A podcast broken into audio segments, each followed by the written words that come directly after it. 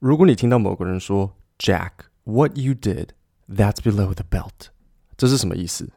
好，我们来拆解一下。这个状况应该很常发生，你全部都听得懂，但是被一个片语卡住。好，我告诉你应该怎么办。第一步是你要先判断这个情境到底是一个正面还是负面的。你听到 “what you did”，你做的行为，那这应该就不是一个好事情哦。呃，但是你可能觉得 Kevin 不一定哦，我不认同。好，没关系。你有没有听到 below 这个单字？below 的意思是在某个东西的下面，是往下的。那通常你听到下，容易会是负面的。那我现在告诉你，below the belt 是用来形容很低级的招数，就有点像拉萨博、奥博，有点作弊的感觉。欢迎收听 Kevin 英文不难，我用轻松聊天的方式训练你的英文听力和单词量。今天要教各位从运动演变而来的英文谚语。你可能会觉得啊，有这种片语吗？真的有啦，而且英文很常用，英文就是用一堆片语，中文不太会这样，可是英文有一堆。那我第一个就先从 below the belt 来解释，为什么 below the belt 是一个拉萨波或是不好的招数。belt 是什么？就是皮带或是腰带。那你的腰带皮带是穿在哪里？是不是大概在腰的地方？所以 below the belt 这个片语它是出自于拳击。当你说某个人。Hit below the belt，这表示他打在你的胯下。那这在拳击里面当然是不允许的。你怎么可以打人家胯下？所以 below the belt 就演变成很乐色的招数或是不应该的行为。那你不一定要加 hit，你可以直接说 Oh, that's below the belt。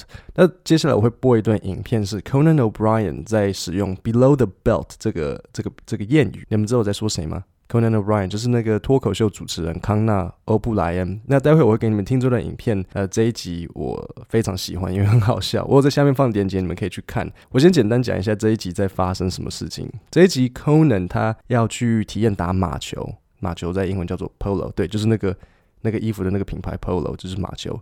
那他们找来了这位叫做 Nacho 的阿根廷马球选手。我是没有在看马球，但是这位选手我稍微查一下。他算是马球界的贝克汉。那他除了球技很好之外，他也长得很帅，所以 Polo 就直接找他代言整个香水跟服饰系列。你看，呃，康纳坐在马上面，当然有点紧张啊，所以他就问纳球说：“哎，我们是不是可以给这个马一点点感冒药，让它稍微比较比较昏昏的？那这样马才不会太有精神，我才不会不好驾驭。”接着就请听听看他们彼此间的对话。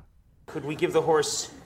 We gave we gave the horse the Nyquil already. Nyquil. Horse yeah, has been two, given two buckets of apple Nyquil. Great, and the horse So- has also Yeah. maybe watched a long, dull movie. Yes. 好，那你们有可能有听到他们一直在讲 Nyquil。Nyquil 其实就是感冒药的一个品牌，就有点像我说，哎，普拿疼，普拿疼。然后接着康纳就问说，OK，太好了，那我们是不是还可以让马 watch a long dull movie？注意哦，他不是说 dumb movie，他是说 dull movie。dull d u l l 的意思是无聊。你自己下次跟外国人讨论电影的时候，你就可以用这个单字，你可以用这句话说，呃，如果他问你，Hey，how was the movie？那你就可以说，Oh，it was really dull。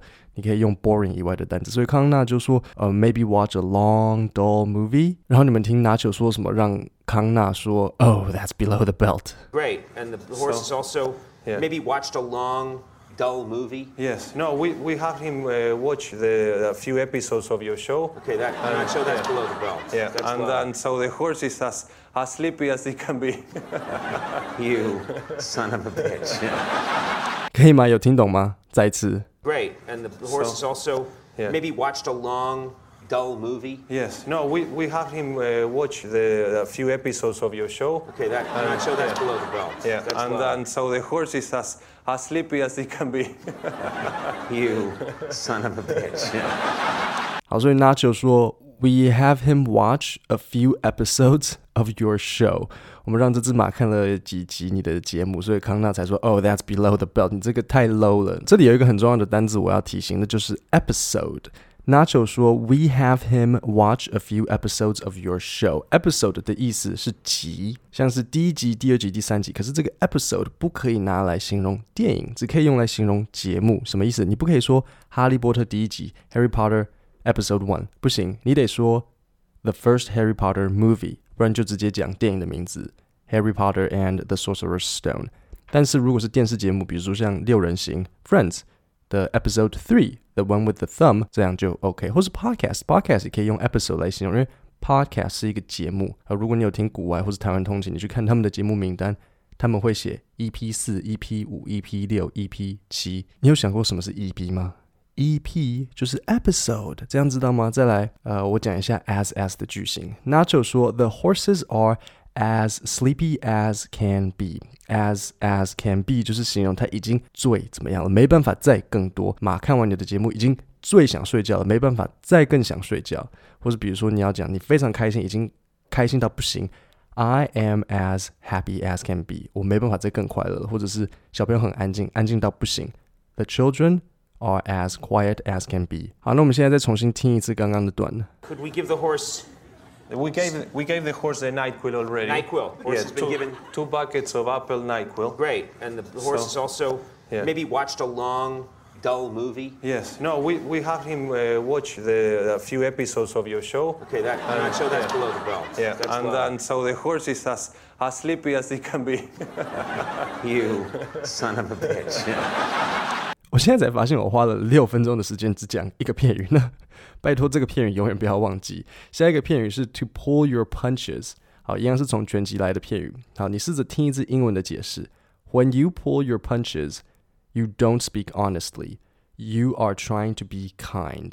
好，大概知道意思吗？那为什么叫做 pull your punches？因为你要打人的时候嘛，对不对？你先扭腰，然后转肩膀，然后整只手会丢出去嘛，对不对？那如果你 pull your punches，就表示你在最后一刻会手这样子收一下，表示你没有把所有的力道都放出去。那这样可以理解这个片语的用法吗？所以你你可以怎么使用？比如说你要问你的同事，或是也许一个外国的主管，然后你想要问他的意见，你就可以说：Do you think this project is a good idea? Don't pull any punches. I want you to tell me what you think. 你就问他说：“呃，你不用不用不用客气，直接告诉我吧。”好，下一个片语，moving the goalposts。goalpost 就是得分的球柱，那需要得分的比赛都会有一个网子类的东西嘛，比如篮球啊、网球啊。那那个得分区就是 goalpost。好，我先用英文解释一下这个片语。Moving the goalposts means to change the rules when someone is trying to do something in order to make it more difficult for them. 再次，Moving the goalposts means to change the rules while someone is trying to do something in order to make it more difficult for them. 简单来讲，就是人家做事情做到一半，然后你忽然改标准，怎么用呢？Um, we were almost going to sign the contract when the other company moved the goalposts and demanded more money. Demand 就是要求，那跟 ask 的差别是 demand 比较强烈。 那这里有一个新闻标题用到 move the goalpost，他写 as U.S. death tolls tops 200,000, Trump moves the goalposts again. Death toll 就是死亡统计，所以随着美国死亡的统计增加，川普再度更改他的标准。他一开始说死亡人数低于六万很不错，后来他发现不可能，所以就改成低于九万很不错。那这个就会是 to move the goalposts。再来下一个片语是 the ball is in your court。我先用英文解释一下。When someone says the ball is in your court, it means it's your responsibility now. It's up to you. For example, I've done everything I possibly can. The ball is in your court. 我觉得这个还算简单，大家应该都可以想象得出来它的意思。那它的出处是网球，当球在你的 court， 就是说在你的场域，现在轮到你发球，所以表示下一步你来，现在换你。也许你在跟某一个人谈判，嗯，然后可能对方一直不妥协，你就说，Well, I've offered everything I can. If you want to negotiate, the ball is in your court. 下一个片语 play hardball，意思是 to be firm and determined in order to get what you want. Be determined 知道意思吗？就是很有决心的。例如，I am determined to win this year。所以 play hardball 是哪里来的？呃比像棒球，棒球很硬嘛，对不对？那什么很软？softball 垒球。所以 to play hardball 就是说我们用硬的球，我们来硬的，我们要拼了。我念几个新闻标题给你。好，这边有一个新闻标题写 Democrats must now play hardball。为什么他这样写？因为最近民主党一直被共和党在选选举里面，他们被打得很惨，所以新闻就写 Democrats must play hardball，这样才有办法赢回来。好，最后一个 throw in the towel，这个很简单。To throw in the towel means to give up，这一样是来自拳击比赛。如果 某一个选手感觉快要不行了，他的教练就会 throw in the towel。 我们在第一句里面就可以说，She was ready to throw in the towel, but she remembered her goal and kept going。她原本都要投降了，原本要放弃，但是她想到了她的目标，就继续往前。好，最后我会重新念句子给你，然后我一边讲，你就一边思考这个英文片语的意思。如果你功夫比较好，就用英文来思考他们的意思；那如果你比较初学，就先用中文想，没关系。Jack, what you did was below the belt. Don't pull your punches. I want your honest opinion. We were about to sign the contract when the other company moved the goalposts. I've done everything I can. The ball is in your court. I think it's time we play hardball. No matter how tired she is, Jenny will never throw in the towel and quit. 各位，我们今天的六个片语就讲到这里。 我在下面放康纳的那部影片的链接，然后又把这几个片语放在下面。不要忘记分享 Podcast 给你的好朋友。我在下面放 Spotify、KKBox、Google 的链接，所以他们就算不是 iPhone，也可以跟你一起听。那我们就下礼拜三见，谢谢大家。